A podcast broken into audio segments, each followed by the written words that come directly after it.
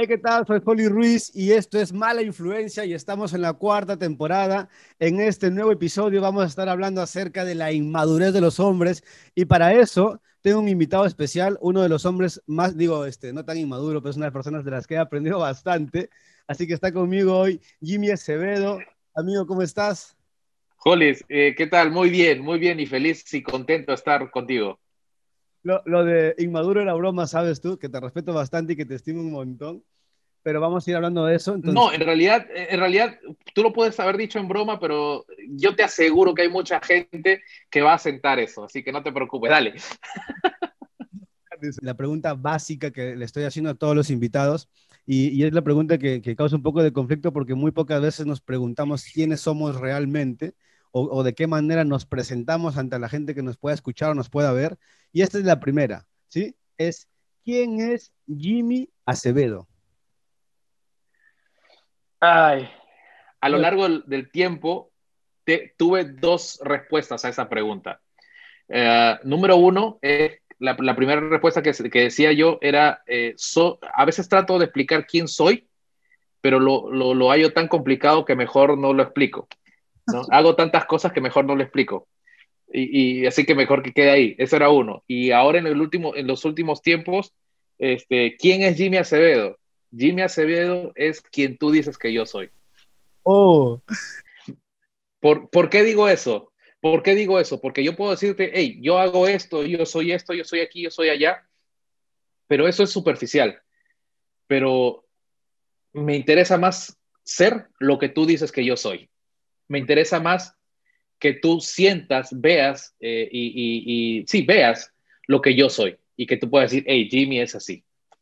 Qué fuerte. Pero de, dejemos, si, si, no, si nos guiamos de esto, okay, ok, ¿qué es lo que soy? Eh, Jimmy Acevedo es alguien de Iquitos, de la selva del Perú, este, que por pura gracia del Señor se casó con una esposa increíble y que juntos eh, eh, somos parte de un ministerio que se llama Mike Silva International y que hacemos eh, festivales por la vida, que es como un concierto evangelístico. Eh, literalmente empezamos en, en, Latinoamérica, pero Dios ha sido realmente bueno y en los últimos años nos hemos ido a lugares que jamás nos hubiéramos imaginado. Europa, uno de ellos, y estamos entrando bastante en Estados Unidos ahora, siempre para latinos, lo cual es bien interesante, es otro mundo. Pero eso es Jimmy Acevedo. Y ahí tienes, ahí tienes, tienes tres conceptos de Jimmy Acevedo. Segundo concepto que has dado, pero antes de ir a eso y, ahondar un poco eso, hablemos un poco del, del trabajo que acabas de mencionar, de, del Festival por la Vida, que es básicamente donde yo te conocí, en el 2016, si no me equivoco, o 2017, uh -huh. donde... donde yo soy bien malo para las fechas.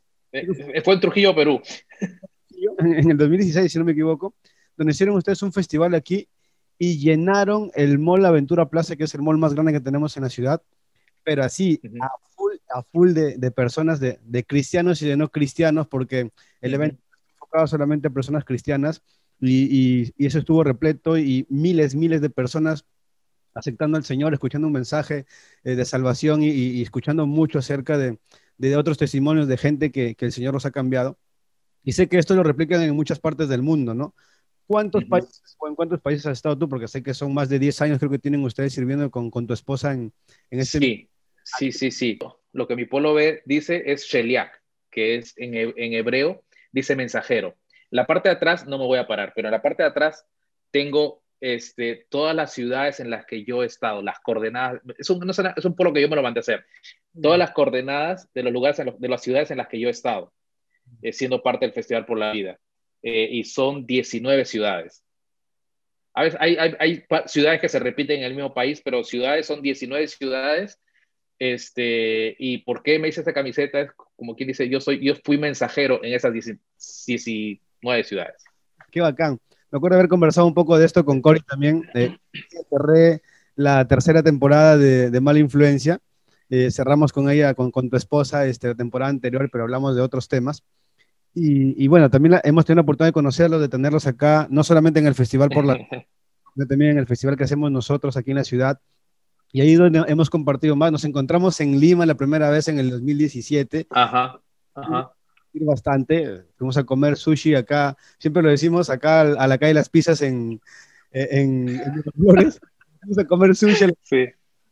solo, se nos ocurre a nosotros hacer eso. Y, la pasamos muy bien y aprendí mucho acerca de ustedes y fue donde, donde de repente empecé a, tener más amistad con ustedes y, a, a, conocer tu corazón, a conocer el corazón de tu esposa.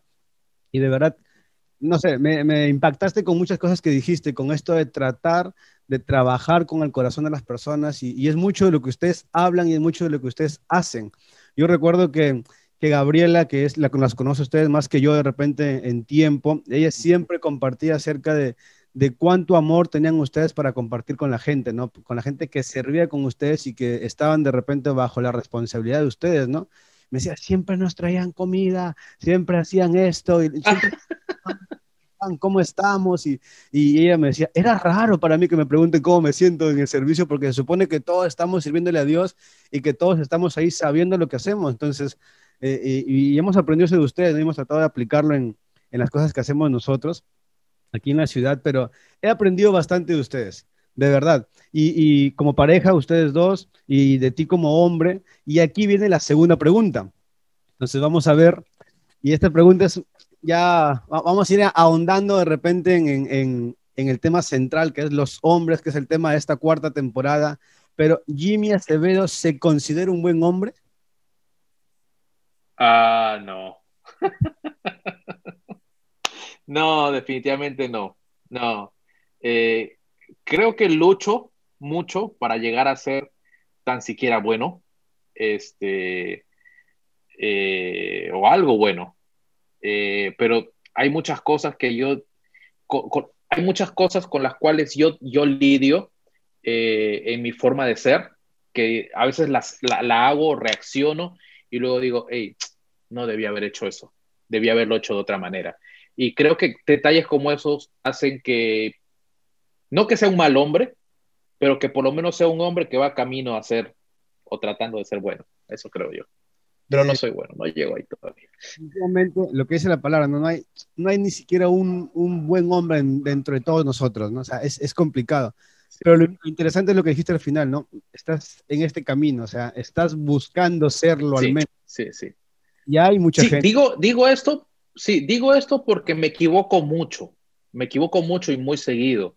Entonces, eh, me digo, ah, debía haber hecho esto. Ah, y, si, yo creo que si tú tienes eh, en, la cabeza el hecho de equivocarte y reconocer que te equivocaste y que puedes hacer mejor las cosas, creo que eso, eso te da un punto a favor muy bueno para poder lograr uh, cosas mejores más adelante. Por eso digo que estoy en proceso. y al reconocer que aún, como leía, estoy leyendo un libro ahora de, de Lucas Leis y, y, hablaba acerca de que somos un proyecto de Dios, ¿no? O sea, que no mm. estamos terminados, o sea, sea la edad que tengamos, sea lo que estamos haciendo, sea la etapa que estamos viviendo, estamos aún en este proceso de, de aprender y quiera o no, de madurar, ¿no? Y, de, y no, nos vamos, no vamos a parar de equivocarnos nunca, o sea, si no intentamos hacer las cosas, no vamos a aprender e intentando nos vamos a dar cuenta que la podemos fregar o podemos equivocarnos bastante, podemos cometer errores. Y lo importante es lo que tú acabas de hacer, ¿no? O sea, en humildad aceptar, ¿sabes qué? Todavía me estoy equivocando, todavía estoy aprendiendo, pero todo el tiempo. estoy ahí, no, no, no me voy a detener porque, porque me equivoqué, al contrario, quiero seguir haciéndolo, ¿no? Y, y eso es... Exacto. Me agrada tu respuesta, me agrada bastante cómo lo, hemos, cómo lo has planteado. Vamos con la tercera. Ya, ya, ya se pone más fuerte, ya se pone más fuerte. Sí, ya me di cuenta. La, la, la, que más me gustó fue cuando preguntaste quién era Jimmy Acevedo, pero no importa. Y de ahí, empieza, de ahí empieza todo a complicarse, porque la gente que ve la entrevista, armamos las preguntas mucho antes y yo se las estoy enviando a la gente que estamos entrevistando para que tengan una idea y más o menos se vayan preparando un poco porque... ¿De cuán complicado va a estar? para consensuar un poco, ¿no? Porque, pues, oye, Holly, no me preguntes esto porque está muy fuerte de repente o no quiero tocar este tema. Entonces, prefiero, lo estamos haciendo con un poquito más de organización. había esa opción de decir no me preguntes eso, me hubieras avisado. No, mentira. Dale. Charla, puedes tacharla. Pero igual hay más. No, no, va a ser mucho, pero la idea era que más o menos sepan de qué vamos a hablar, ¿no?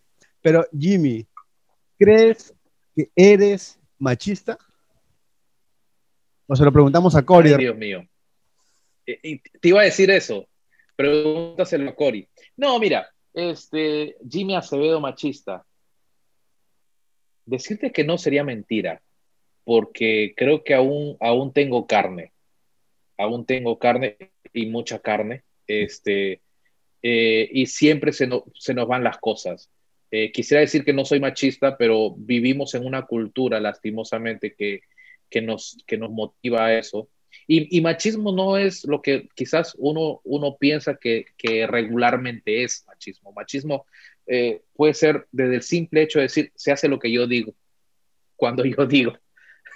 eso es machismo, ¿verdad? Entonces, este, o nos vamos a la hora que, ¿sabes que Ya estoy aburrido, mejor nos vamos. Yo creo que eso es parte del machismo y todavía tengo algo de eso. Me gustaría quizás no tenerlo, pero yo creo que es, yo creo que todos los hombres somos machistas de alguna u otra manera. Yo creo que el problema no, es, no está en el machismo como tal, sino yo creo que quizás puede estar en el balance del mismo. ¿no? Yo creo que todas las mujeres tienen, tienen su lado feminista, no feminazi, sino feminista. No, pero creo que, la, creo que la clave de eso está en el balance. Pero Jimmy Acevedo yo creo que todavía tiene algo de machismo.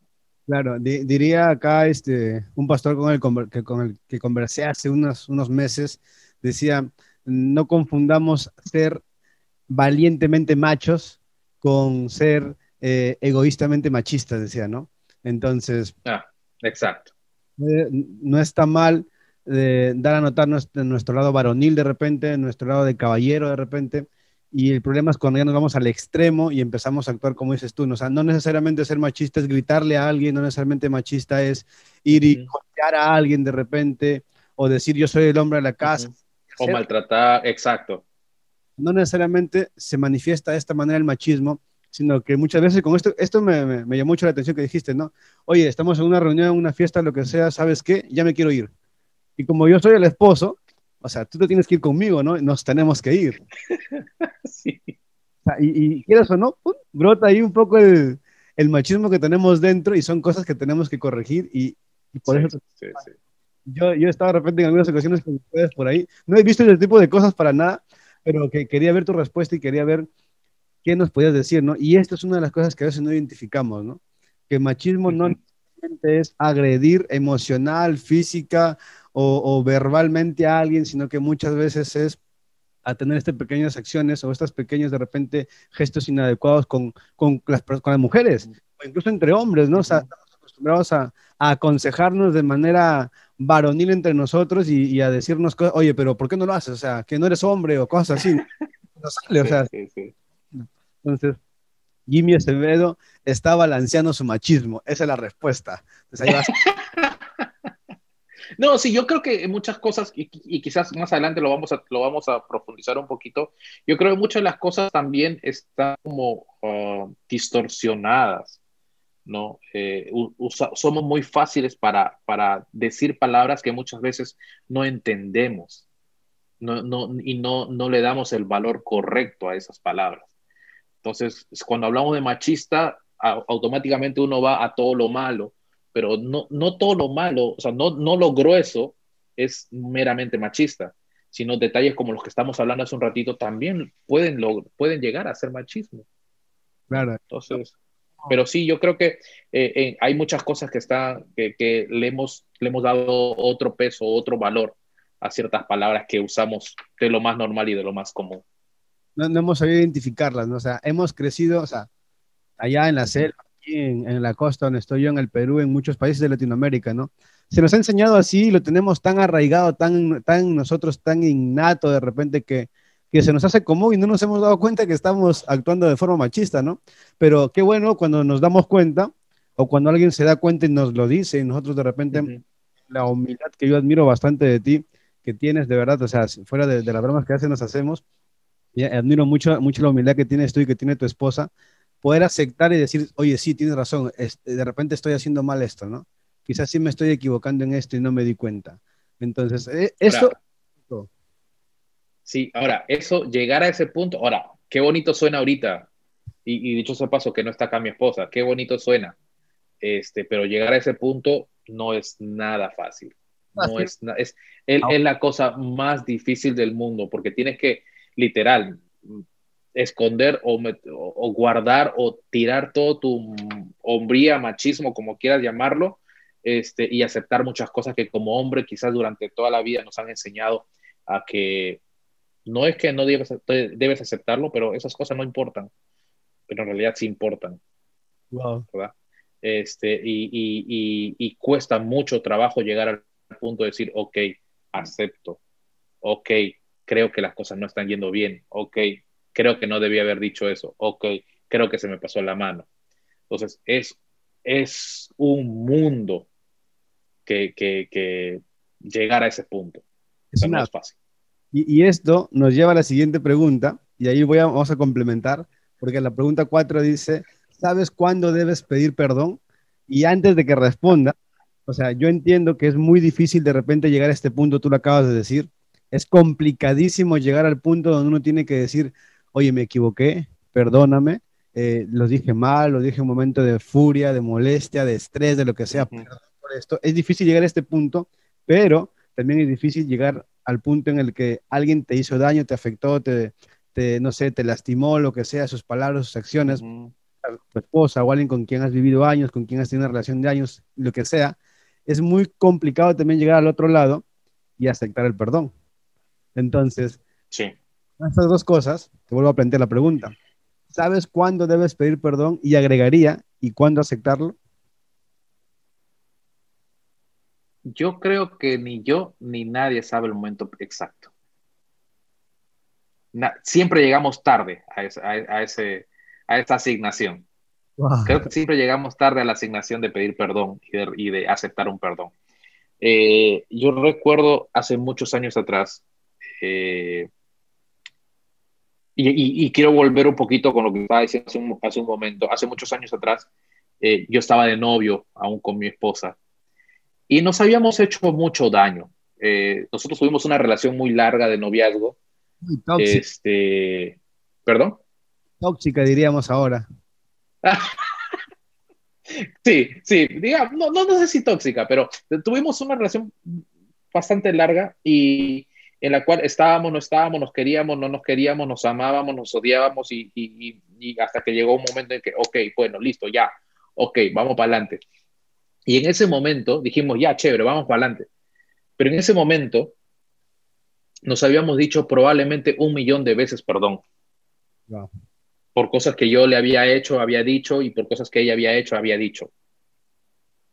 Quizás fueron un millón de veces las que nos dijimos perdón, pero este, era un perdón que no tenía peso. Por lo mismo que acabo de decir hace un rato, porque no tenía el valor, porque no tenía la, el peso de un verdadero perdón, tanto al decirlo como al recibirlo. O sea, esa palabra había estado tan mal usada antes por nosotros mismos, tan mal usada y tan mal gastada, porque ya se había gastado esa palabra, que ya no tenía efecto. O sea, pedir perdón era como que, buenos días.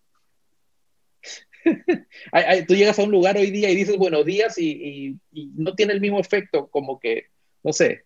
Se vuelve, es algo más...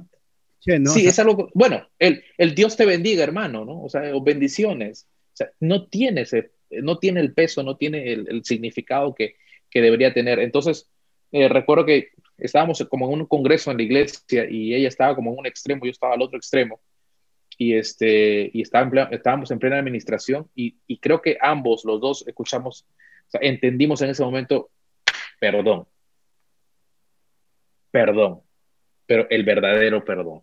Entonces, eh, basándome en eso, digo, siempre llegamos tarde al perdón. Siempre llegamos tarde al, pedir perdón y al, y, al, y al reconocer o aceptar el perdón. Entonces, no es fácil. No es fácil eso. Eh, quizás puede ser más fácil decirlo por lo mismo que, te acabo de mencionar. Quizás no le damos el mismo valor o el mismo peso que recibirlo. Pero es, es muy interesante, es, es muy importante reconocer el valor y el peso de las palabras. Wow. Me encanta la respuesta, de verdad, me encanta. Se acostumbra a ciertas cosas, a, incluso a las, las, cosas que deberíamos hacer, te acostumbras a, hacer, ¿no? Lo que estábamos hablando, a pedir perdón, a pedir disculpas, a reconocer errores.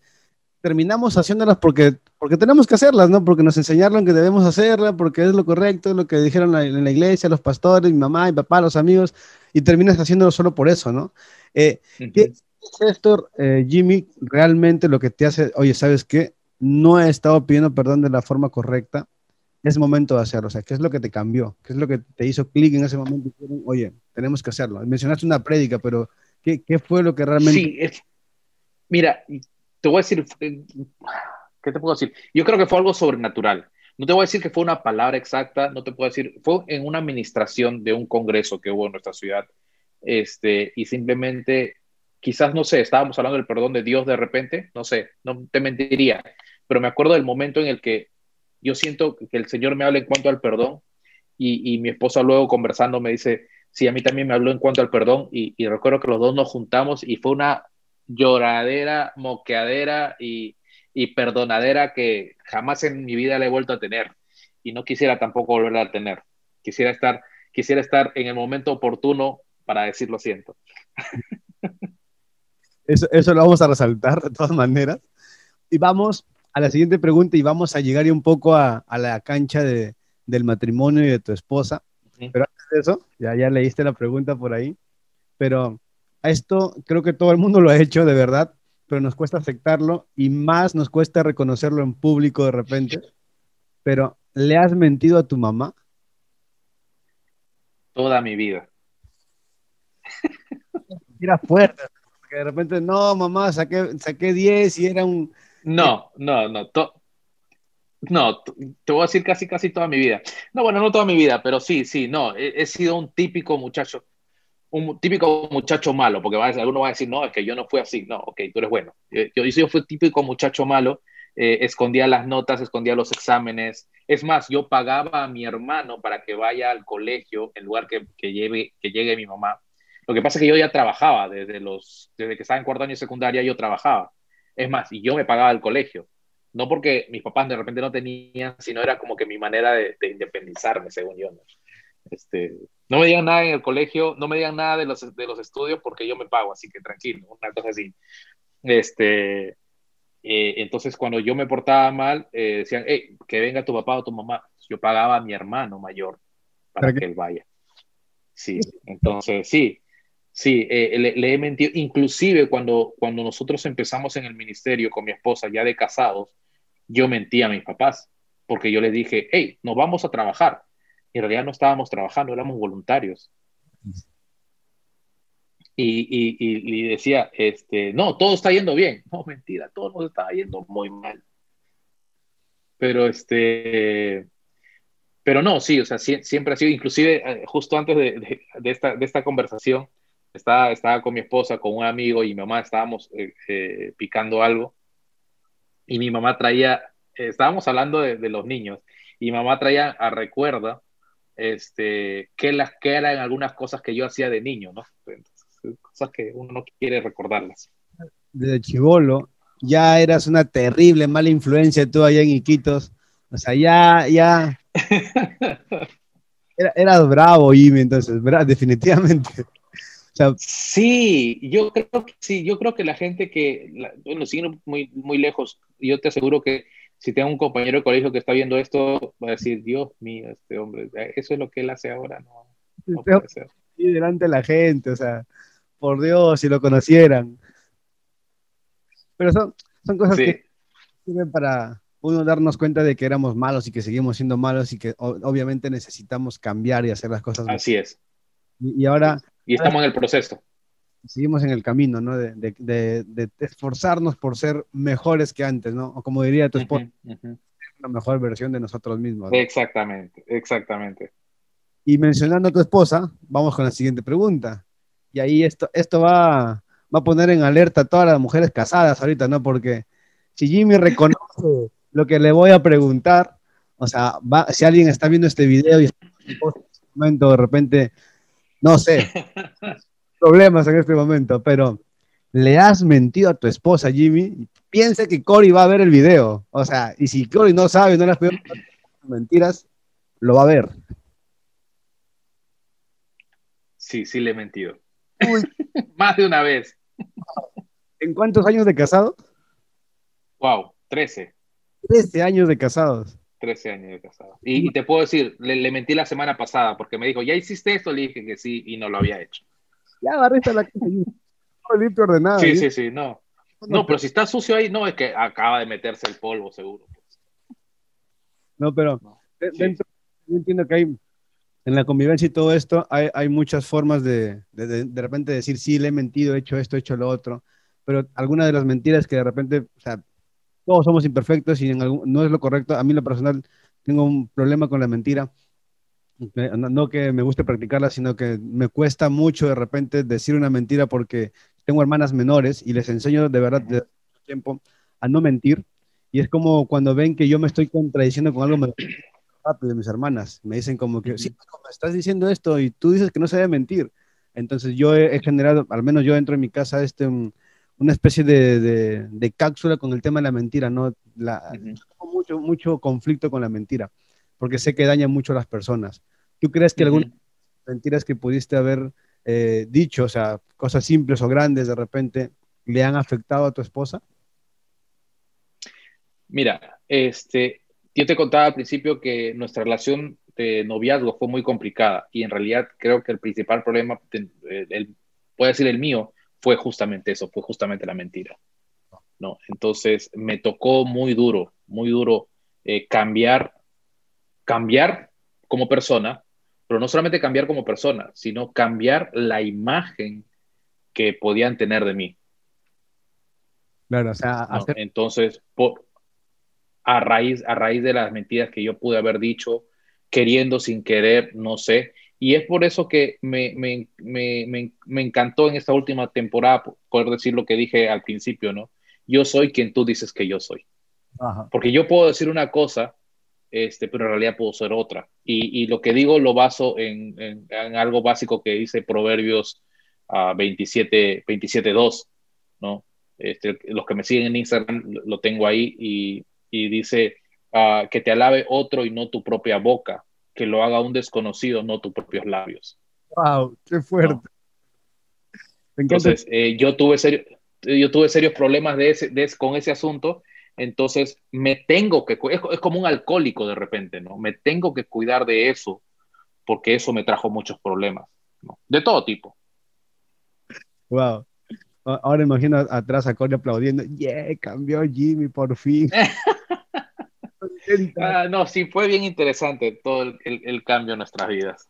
El proceso es largo, ¿no? A veces, a veces nos conflictuamos cuando estamos iniciando apenas este tipo de proceso de cambio corrección y todo lo demás. a tú, 13 años de casado, con un noviazgo, enamoramiento, con años también antes de esto y. Seis. de noviazgo, para poder casarse y luego ya están como 19, casi 20 años ustedes con Jimmy, ¿no? Más o menos.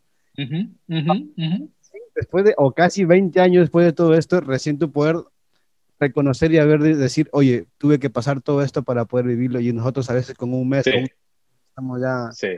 No, hay muchas cosas que, que yo digo, gracias Señor, gracias Señor porque, porque muchas de estas cosas pasaron de repente en el tiempo de noviazgo, porque si hubiera pasado en el tiempo de casados, otro hubiera sido la historia.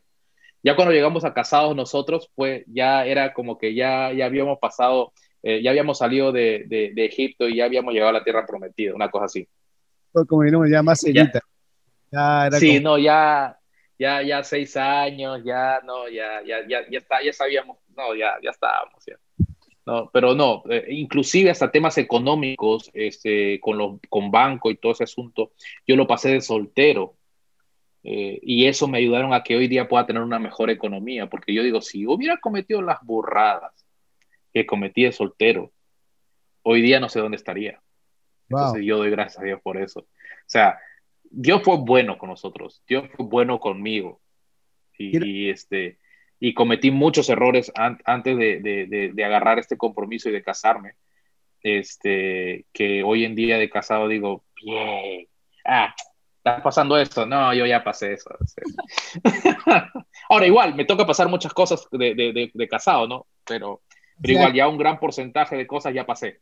Ya, está, ya estás en, el, en, en la otra etapa, ¿no? O sea, ya, o sea, hablábamos contigo, creo que fue hace una semana, dos semanas que que estábamos hablando por teléfono y compartíamos algunas cositas por ahí que, que ajá, ajá.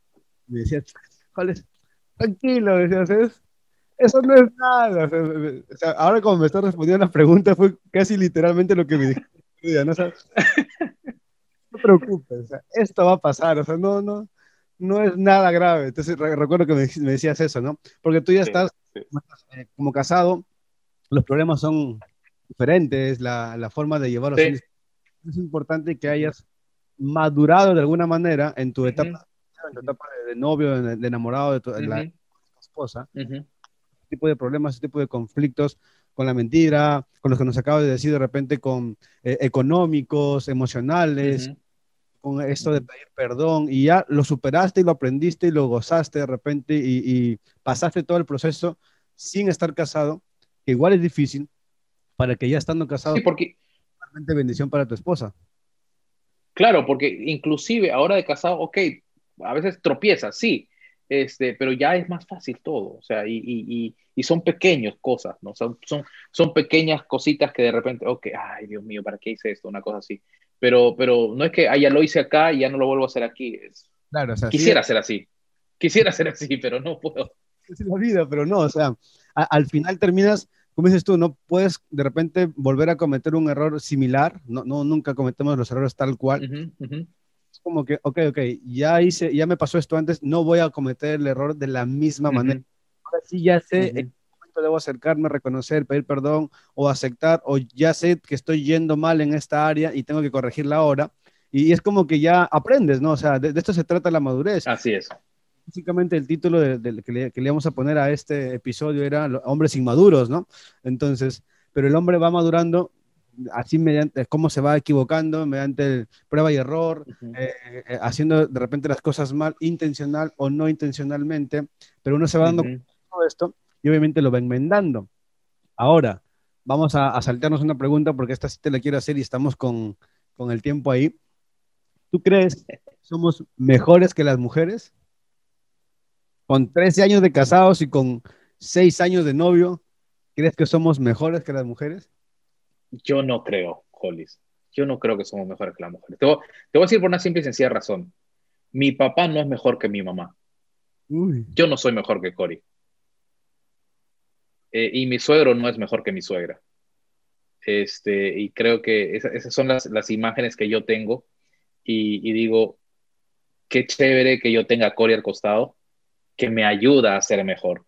Qué chévere que mi papá tenga a mi mamá a un costado, que lo empuja cuando está desanimado. Y qué chévere que mi suegro tenga a mi suegra a su costado, que lo, le ayuda en lo que hace. Entonces digo, no, no, yo creo que en esta, en esta situación no hay uno mejor que el otro, lo que sí creo es que los, literal, los dos nos complementamos, hombre y mujer.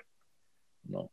Hombre, hablo por mí, por los que tengo al costado eh, o delante de mí, y, mujeres, hablo por mi esposa y por los que las tengo ahí, ¿no? O sea, eh, no, obviamente no puedo generalizar, pero basándome en, esa, en esas personas que las tengo ahí cerca casi todos los días, eh, casi 24 horas al día, si no es físico es por por, por internet, y si no es por internet, por teléfono, en base a ellos yo puedo decir, no somos mejores que las mujeres. Sería bueno, pero no, no, no.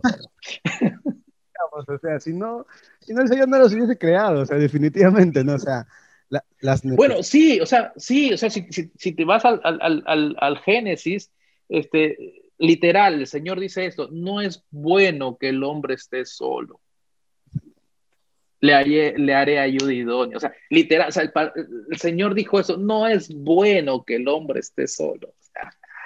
¿Qué más quieres? ¿Qué, respuesta buscas? que darle. sí. Me gusta esto. Eh, Jimmy, vamos con otra. Y, y, esto va también a, porque este, este sí me ha dado, me, me han me puse esta pregunta, lo planteé de diferentes ángulos y me decía, oh, ya te estás intenciando con las preguntas de quién es más maduro, si el hombre o la mujer. Yo buscaba reacciones, obviamente, a veces me gusta pelear en, en las redes sociales, muy pocas veces, pero me gusta generar, me gusta generar que la gente me... Yo controversia. A, a, veces lo hago, ¿no? Hace tiempo que no lo hacía, de verdad, estaba, estaba muy tranquilo desde, la, desde que empezó la pandemia, no, no hacía mucho en mis redes porque, porque estaba ocupado en otras cosas, en otros proyectos que pues, les comenté a ustedes también, a ti, a Cory pero mm, ya este año nuevamente empecé a, hacer preguntas así un poco fuertes y esta es la que más conflicto me ha causado. Mucha gente me ha escrito por inbox, mucha gente siendo neutral, de verdad, y otros como que defendiendo, defendiendo su postura desde lo que han vivido, entiendo yo. Porque la mayoría de nosotros, cuando damos una opinión, la damos de acuerdo a lo que hemos vivido. ¿no? La pregunta va así. quiénes son más maduros, los hombres o las mujeres.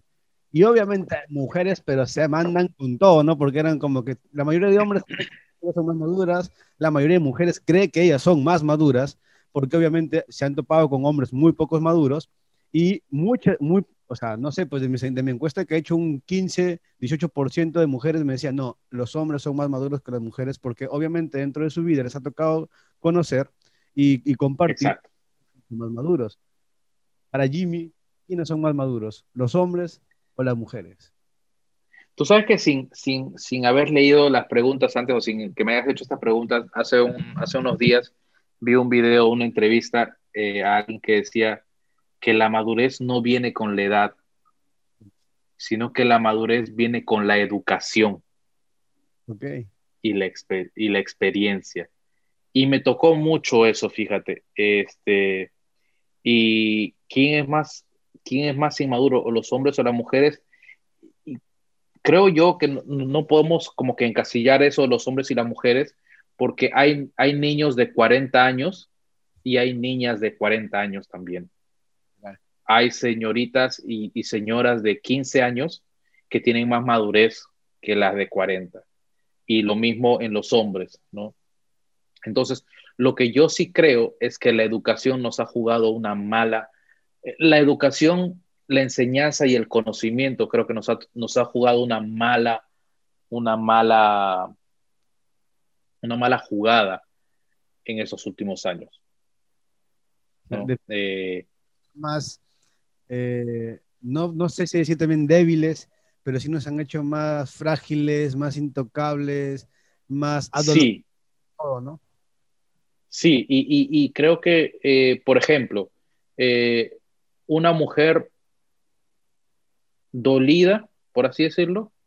No sé, es bien difícil, el porcentaje es muy bajo de las mujeres dolidas que van a un bar a tomar licor. El porcentaje de hombres, sin embargo, es muy alto. ¿No? Eh, y así, o sea, si buscamos porcentajes, hasta cierto punto, creo que si nos basamos en porcentajes, creo que diría que el hombre es más inmaduro que la mujer. Eh, pero si nos vamos a la raíz, perdón. Tenemos una estadística, dices. Claro, si, si, si, vamos a las estadísticas y en porcentaje, creo que el hombre es más inmaduro que la mujer. Pero creo que si nos vamos al meollo del asunto, a la raíz del problema, yo creo que la educación en realidad nos ha jugado una mala pasada y, y, y eso ha hecho que, que, las cosas se estén dando como se estén dando en los últimos años. ¿no? Definitivamente. Eh, una de las razones por, la que, por las que decidí hacer la temporada, eh, estaba, estaba viviendo, siempre veo series o películas con mis hermanas, eh, con mis hermanos también, pero con mis hermanos vemos otro tipo de películas o series. Y, y con, con, una de mis hermanas hemos, empezamos hace como un mes a ver eh, unas series de psicópatas. Ella quería ver esta serie este, Mindhunter, donde empiezan a ver este, pues, dos detectives del FBI, empiezan a, a evaluar y a entrevistar a psicópatas que están encarcelados y a preguntarles el por qué, ¿no? Y estábamos, vimos toda la serie, las dos temporadas que, hay en, que están en Netflix, de verdad muy buena, pero que empiezan a, descubrir de cómo es que los, estos hombres terminan haciendo todas las atrocidades que hacen, ¿no? Y la gran mayoría empieza a hacer esto por, por una mala imagen de, de su mamá, ¿no? Entonces, yo me a pensar mucho en esto y esa fue una de las razones por las que quise hablar acerca de los hombres también, porque me llamó mucho la atención de cómo una imagen distorsionada de su mamá Exacto. y la imagen de su papá empezaba a ellos a hacerles tener ideas eh, eh, extremadamente fuera de, de, lo común y, de, y de, lo, de, lo, correcto, ¿no? Fuera de la moral incluso. Entonces me, me preguntaba esto, ¿no? O sea, muchas veces hablabas tú de mujeres dolidas y, y del porcentaje de hombres dolidos, ¿no? Y cómo, cómo terminan reaccionando y hablamos también al inicio acerca del perdón y de, de, si es que pedimos perdón en el momento correcto, ¿no? Muchas veces, muchas, muchas veces, el hombre le hace daño a una mujer y esta mujer no necesariamente le hace daño a un hombre, pero el dolor que siente y la forma en la que lo termina transmitiendo es a través de los que tiene cerca y muchas veces a través de los hijos.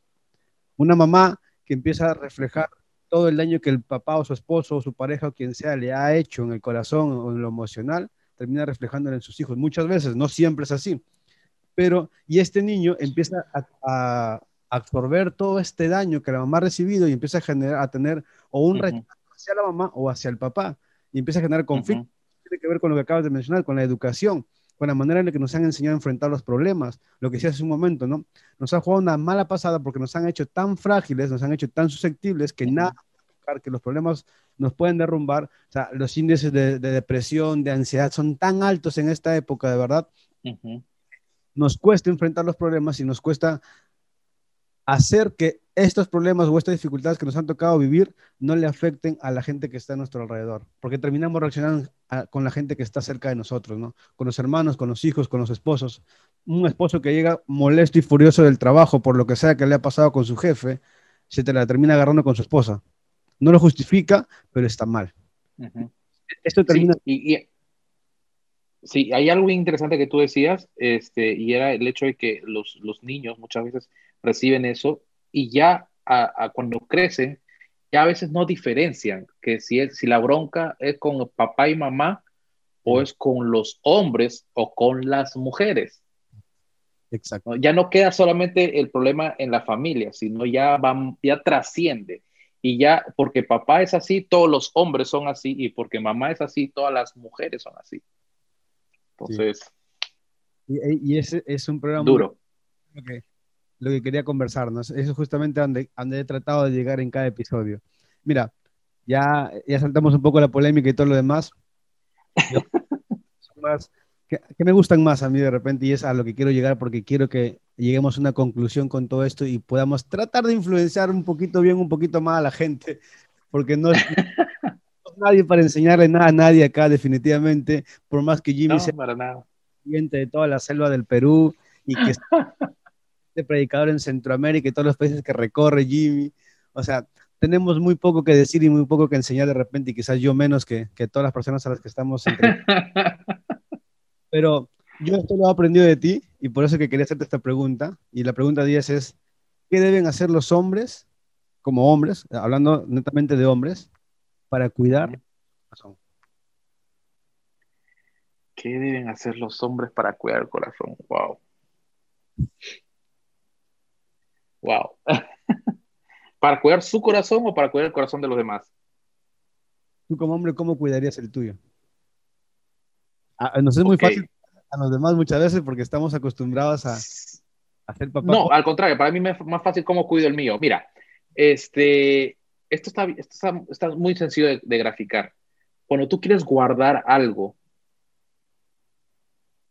muy valioso para ti, tú buscas el mejor lugar para guardarlo. Ok.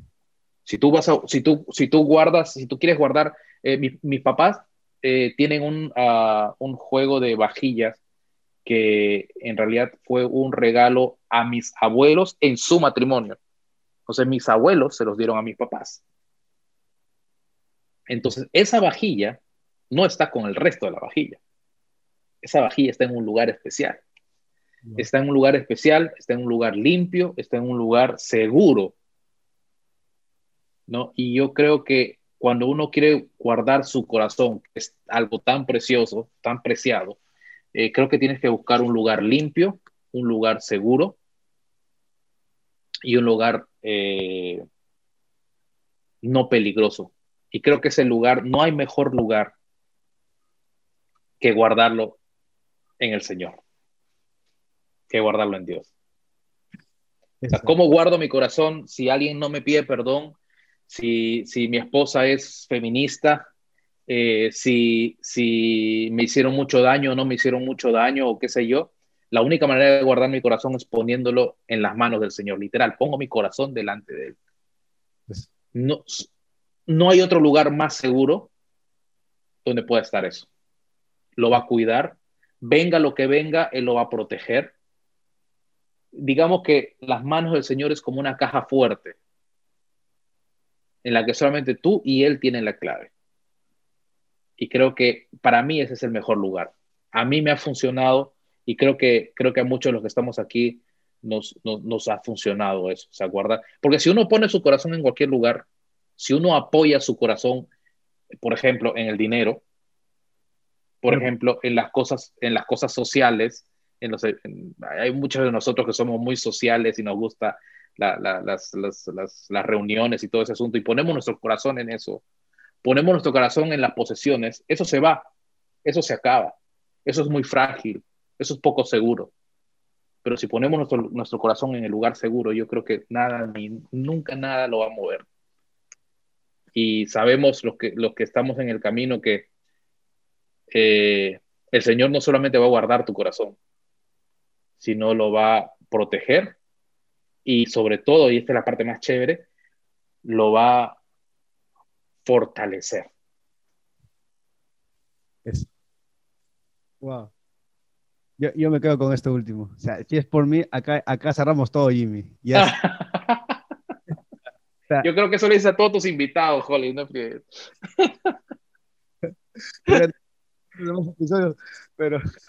oye, cada invitado me ha, dicho algo del otro invitado, así, así literalmente.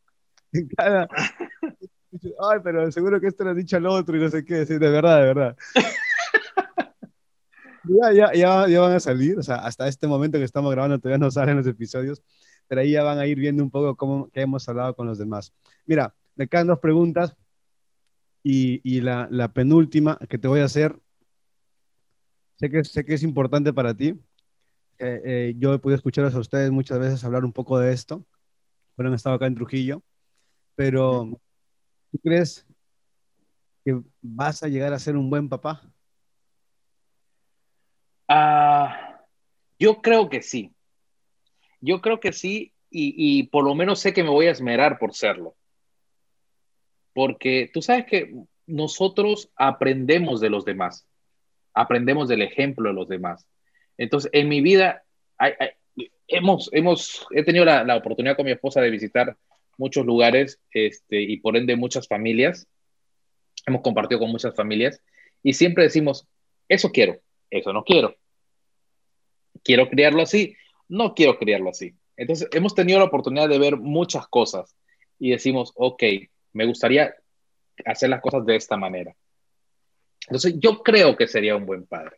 Además, es algo así como que lo estoy esperando tanto que, que obviamente, o sea, es, es, como que, es como cuando tienes el celular nuevo, el último, el, iPhone 20, y, y, lo tienes en tus manos y dices, finalmente, esto es mío, lo que tanto quería. Y este celular hace de todo, es una maravilla, lo cuido, le compro la carcasa, le compro esto, le compro el otro, y no se lo quiero dar a nadie, que lo vas a rayar, y probablemente sea mi nuevo teléfono. quiero verlo y espero verlo pronto. O sea, tenemos un, tengo un viaje pendiente allá a Iquitos y poder visitarlo y estar con ustedes un rato. Ojalá que esto de la pandemia se arregle pronto para poder ir a estar allá en Iquitos. Sí, sí, sí, sí. No, ojalá, ojalá, sí. Sería bien chévere. Pero, y, y espero en un momento poder estar eh, poder, poder conocer a tus hijos, a los hijos, a tus hijos con Cory y, poder decir. va a ser así, va a ser así. Tienen que ver este video que grabé con su papá y él estaba diciendo que los iban gritando, me avisan para enseñarle a su papá el video y todo lo demás. Pero lo vas a hacer, que vas a ser un, increíble papá porque, o sea, para, para, mí como un hermano mayor que eres, eh, me enseñas bastante y conversamos bastante y, lo, y, y, a veces me has llamado, o sea, me has llamado literalmente antes de la pandemia, durante la pandemia, en momentos claves, ¿sabes? Así de la nada. Me acuerdo que estabas en Guatemala, creo, y me llamaste, ¿cómo estás? Y, y, así, ¿no? O sea, de, un momento estoy en un rato libre y quiero conversar contigo. O sea, si conmigo, que soy tu amigo de repente y que, y que nos vemos muy poco, me llama y hace ese tipo de cosas, digo, wow, con sus hijos, este me lo va a hacer increíble. Pero estoy seguro que así va a ser. Vamos con la sí, última. tú sabes, sí, perdón, solamente para terminar esa, esa parte, ¿tú sabes, sabes, ¿tú sabes por qué? Tenemos el mejor ejemplo tenemos el mejor papá. Y él se preocupa por nosotros y, él, y él vela por nosotros y, aunque no podemos escucharle aquí, que nos dice cómo estás, eh, él nos hace saber que él está preocupado por nosotros y, trata de darnos lo mejor. Yo creo que tenemos ese ejemplo y, creo que hacia allá tenemos que apuntar. Y siempre pone personas que a veces nos reflejen ese amor del Padre hacia nosotros, ¿no? Gracias. Así es. La última pregunta es una pregunta que le hago a todos porque me gusta saber también sus curiosidades, sus, sus, locuras en la cabeza. ¿Cuál es la pregunta hasta este momento de tu vida a la que aún no le has encontrado respuesta? Ay, señor. Algo, muy banal. Tengo dos, tengo, tengo, dos preguntas a las cuales eh, yo no, no he encontrado respuestas todavía.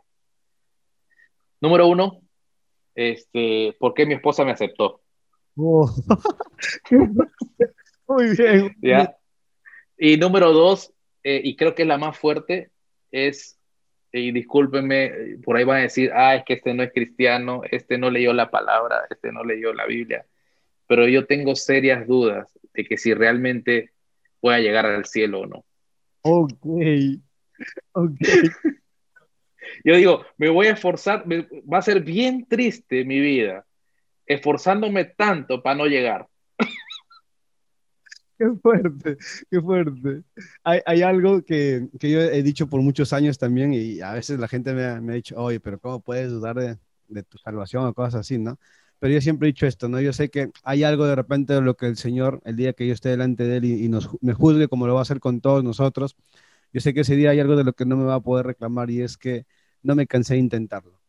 O sea, me esforcé hasta el último por hacer lo mejor que he podido y es lo que tú estás diciendo, ¿no? O sea, va a ser bien feo y bien triste poder saber que no estamos arriba, pero... Es como que llega así como que, no, no, vaya, vaya para allá, eh, a ti te toca para allá. Y tú, no. Pero el Señor sabrá en sus planes qué lugar tiene para nosotros. Sí. Amigo, de verdad, sí, sí, muchas gracias por el tiempo, muchas gracias por esta conversación. Es un poco las cosas que hemos conversado por teléfono, cuando nos hemos visto. Sí, sí, sí, sí. Estando tú o, o, en Perú, fuera del país, incluso cuando yo he estado fuera también por ahí me has llamado una que otra vez y hemos podido conversar. y quería, quería grabar una de esas conversaciones que hemos tenido porque sé que le va a... No, no era justo. No era justo eso. Alguien más un poco de, de, estas cosas que hemos conversado. Así que, amigo, ¿qué sí. tienes para, cerrar, para compartir a la gente? Eh, ¿Cuál sería tu mensaje final? Ay, el mensaje final. Eh, yo creo que es, es, yo creo que sería como una recapitulación de todo lo que hablamos. Este, y solamente dejar la pequeña acotación de que no es fácil. No es fácil pedir perdón, no es fácil reconocer el error, no es fácil ser maduro, no es fácil, nada de lo que hablamos es fácil. Aquí lo estamos hablando entre risa y risa, pero tiene mucho de cierto. No es fácil nada de eso, pero, pero vale la pena. Pero realmente vale la pena. Vale la pena cada esfuerzo, vale la pena cada, cada lágrima de repente, vale la pena cada, cada, me atrevo a decir hasta cada metida de pata este, porque te enseña, pero vale la, no es fácil, pero vale la pena. Así que a seguir intentándolo, porque probablemente no lleguemos a la meta mañana, ni pasado mañana, pero sigue intentándolo porque en algún momento vamos a llegar. Y como hablamos hace un ratito, ojalá que lleguemos a la meta. Yo quiero llegar a la meta. Eso. Yo quiero llegar a la meta, este, pero sigamos intentándolo, porque sin intentarlo jamás vamos a llegar a la meta. Eso. Bravazo. Gracias, Jimmy. Pueden seguir a Jimmy en sus redes. Les vamos a dejar también acá al final del video. De verdad, comparte cosas muy bacanas, muy interesantes. Y siempre está viajando y siempre está con gente muy famosa del medio cristiano. Ah. Importantes. Con Hollis, por ejemplo. Pero, pero ahí está Jimmy, este, mi amigo pastor, influencer en toda la selva del Perú. Y gracias una vez más por, por este tiempo. Así que esto fue todo por este episodio. Dios los bendiga, nos vemos pronto y seguimos hablando de hombres, así que tratemos de influenciar un poco más con lo que sea que estemos haciendo. Gracias, Jimmy. Nos vemos, cuídate.